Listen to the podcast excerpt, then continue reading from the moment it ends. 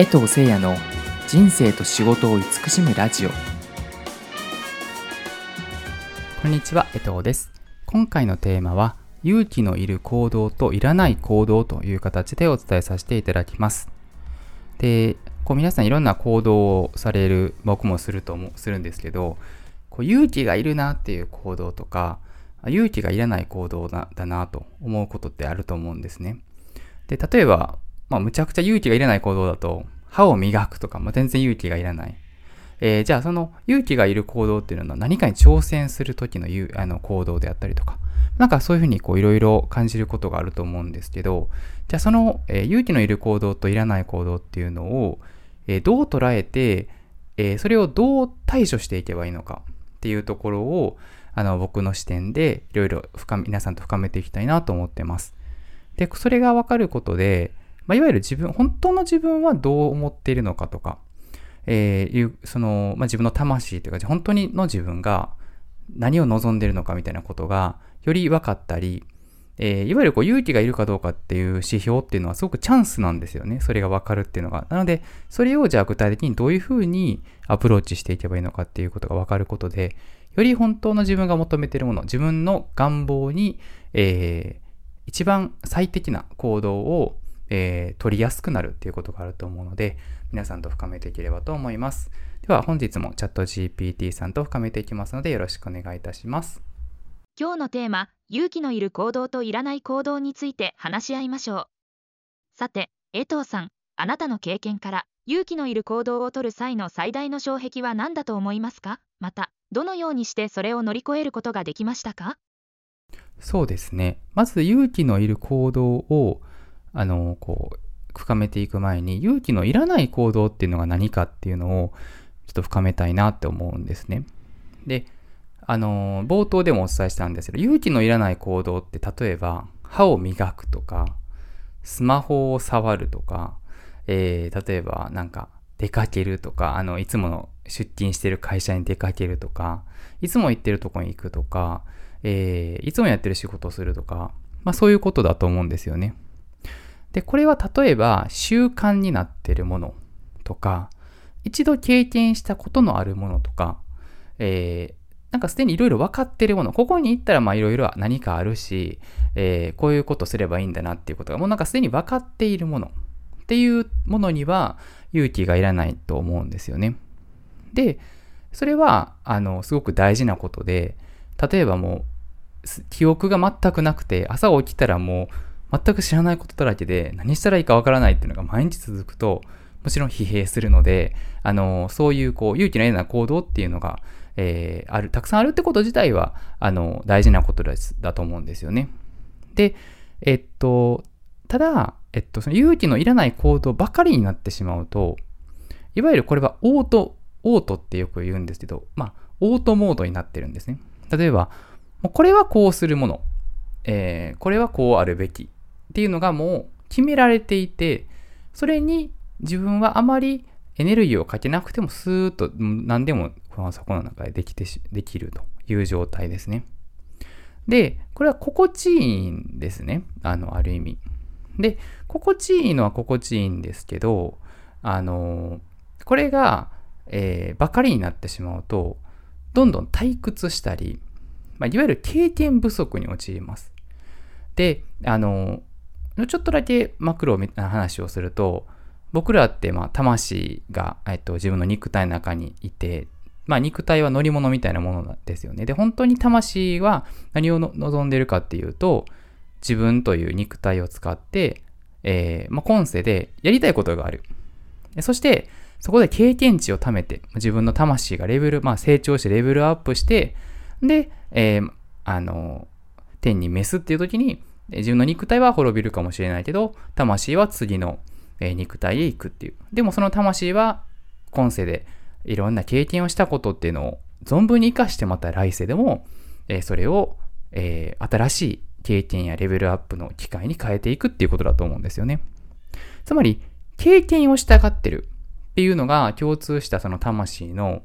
目的、まあ私たちの本当の自分たちの目的なんです、だと思っています。で、その経験が、あの、すでにやってる経験っていうのを繰り返すっていうのも大事なことなんですけど、繰り返すことでまた何か芽生える経験だってあるので大事なことなんですけど、あの、退屈状態になってしまうと、あの、経験が浅いもっていう状態になるんですよね。もういろんな経験が全然できないっていう状態になる。すると、魂は本当もっとは、本当はもっと経験したいのに、あの、全然それができないっていう状態になってしまうんですよね。それは、えっと、でも実は本当は魂は経験したいと思ってるんですよ。でも、自分がこれはこういうものって決めてたりとか、これはこうするものだよねっていうふうに自分で自分を決めてたり、あとは、えっと、これはこうしないでおこうってブロックしてたりとか、そういうふうにして、えー、どんどんその、そこの経験をしないっていう方向性に行ってしまう。っていうふうになると、あの、勇気のいらない行動ばっかりになってしまうっていうことですね。はい。まずちょっと勇気のいらない行動っていうのを深めてみました。江藤さん、勇気のいらない行動についての洞察は非常に興味深いですね。日常の習慣や経験済みのことには勇気が必要ないという見解は人生の多くの面で共感を覚えます。これらの行動は安心感を提供し、日常生活を円滑にする一方で、新しい経験や成長の機会を制限する可能性もあります。ここで、勇気のいる行動と勇気のいらない行動の間のバランスをどのように取るべきだと考えますか？また、新しい挑戦を受け入れる際に個人が直面する心理的な障壁をどのように乗り越える？ことができると思いますか？はい。で、次に、あの、そうですね、バランスっていうとこもそうなんですけど、勇気のいる行動っていうのもちょっと深めたいなと思っています。で、勇気のいる行動っていうのはさっきの逆で、またやっぱり未経験だったりとか、新しい場所に足を踏み入れることだったり、っていうことだと思うんですよね。で、その時って、あの、ちょっとこう、恐れみたいなものがあったり、あ、これこういうふうに足を踏み入れたら、次どんなことが待ってるんだろうか？っていうことがわからないので、ちょっとこう怖い恐れがありますよね。で、その恐れがあるけど、でもこれをなんかしたら面白いかもとか、うんそういうこう衝動とか、またはなんか経験したいっていうその欲求みたいなところに従って、えー、足を踏み入れるっていうそこに勇気が必要。なので勇気のいる行動っていうのは、えー、その多くはうん、魂が本当は経験したがっているもの。でもそこに自分の肉体って自分自身にはブロックがあって、例えばまた経験したことないしなとか、誰に何か言われるかなとか、まあお金かかるしなとか、すごいなんかエネルギーかかったり、時間かかったりするしなとか、まあいろんなものがこうあるわけですね。えー、それらをの、まあいわゆる自分が自分を制限しているみたいなことがあって、えー勇気を出さないといけないっていう状態になる。えこれが勇気のいる行動、えの多くかなと思うんですね。で、その時に、あの、まあ、ゆあの勇気が、まあ、なんだろう、無謀っていうのとはちょっと違うんですけど、あの、その勇気を出すことで、魂は新しい経験をすることができるっていうのは、すごくチャンスなんですよね。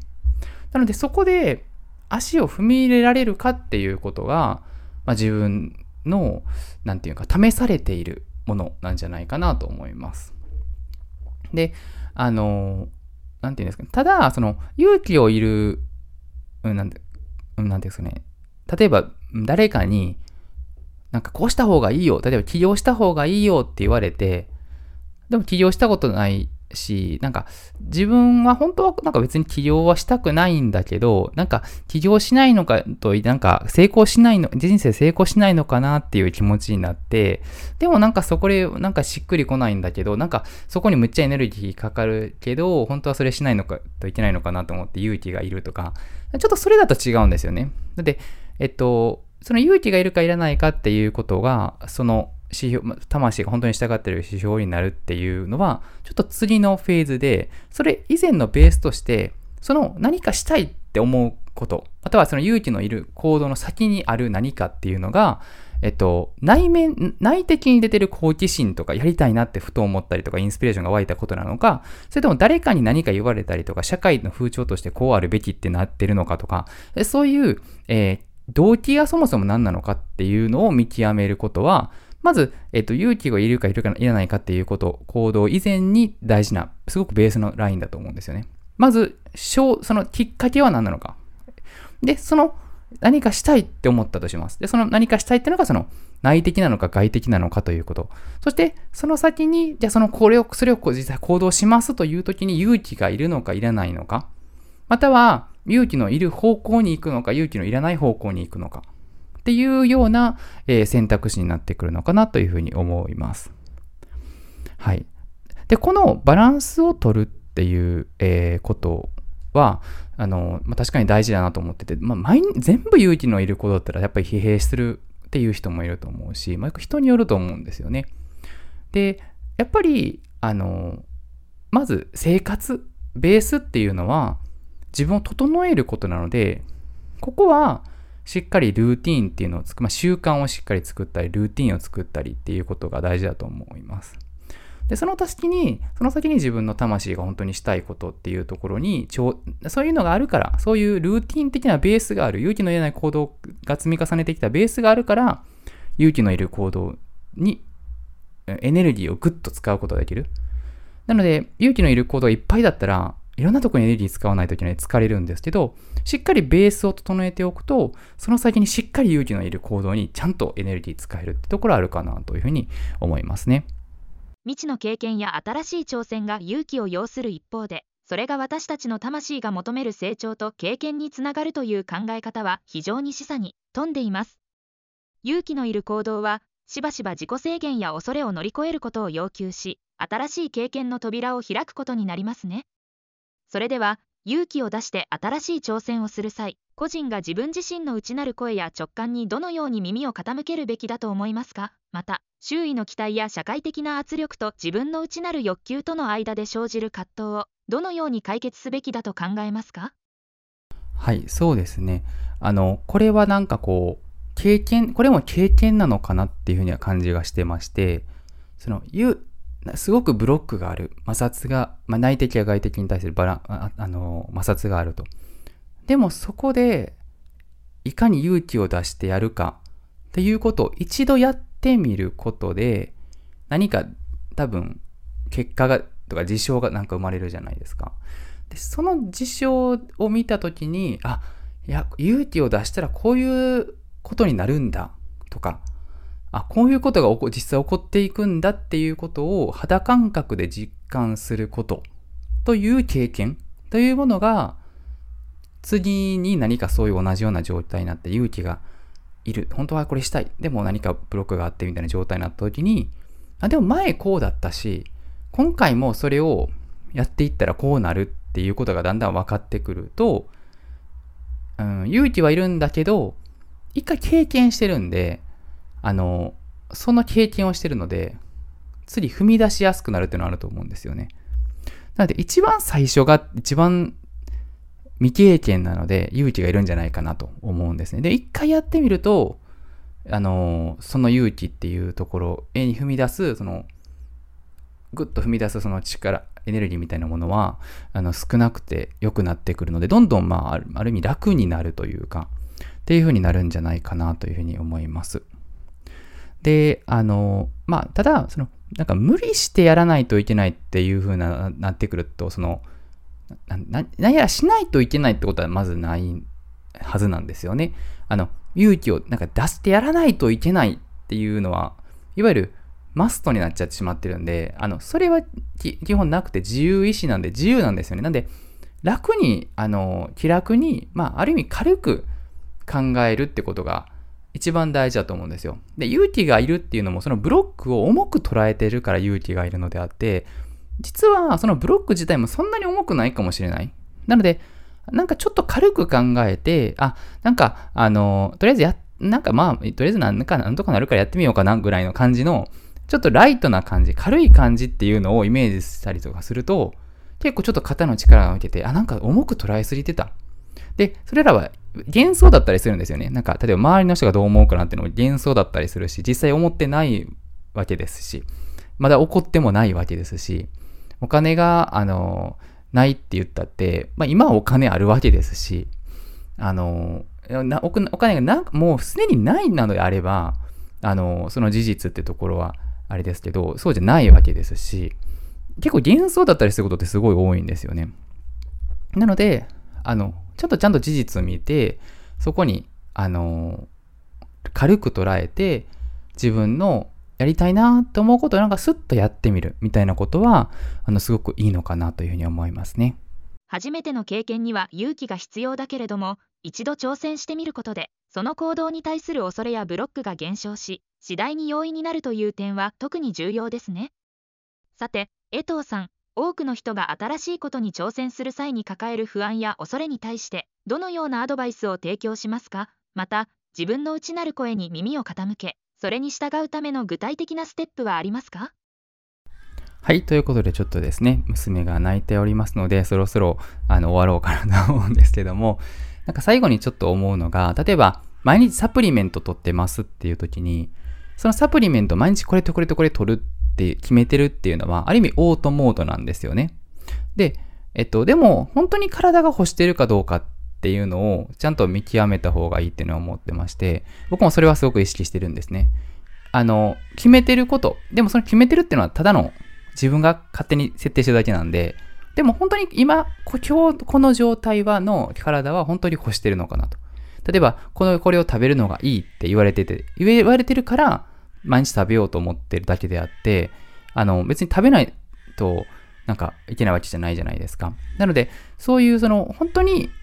オートモードにならずに、自分が、の、今の自分は何をしたくて、何を求めていて、何を欲しているのかっていうことにしっかり自分、それが自分自身をちゃんと向き合うってことだと思うので、それは僕自身もすごく意識してます。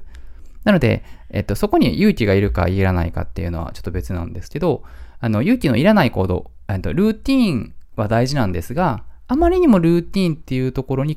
執着してしまうと、自分自身を本当に見れなくなるので、あの、それは大事だなと僕も思っているので、ちょっと余談をお伝えさせてください。そして最後にですね、11月23日にセカンドシングル I With You がリリースいたしました。最後にちょっとそちら、えー、聞いていただきまして終わりにしたいと思います。えー、それではご視聴いただきましてありがとうございました。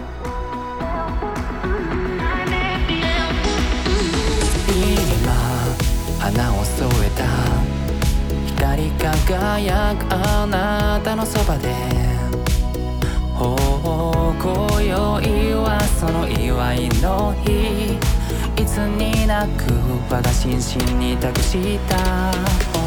無意味なことはなかった。もともと全てを持っていた。打ち果てるその姿こそ美しいとした。過去の過ち愚かさ見えりま全て。許し先導ける確かさがあった。感じないとに溢れ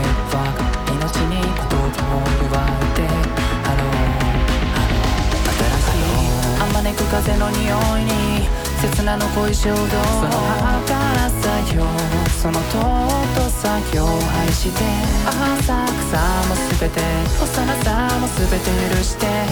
誇りへと変えていけるの。負けでもなく私と見た目しも残す金言メイクあとはスパイスで調理して。優しさをその柔らかさを。加えて。巡る愛に満ち足りた。変わらない世界の習わしこれが私の人生と他の誰も入る隙もね I'm building the road is beating And the way to be surpassing Freedom on your deep eternal embrace We lay the step of gratitude Faster down to die With the light of all that's by my side I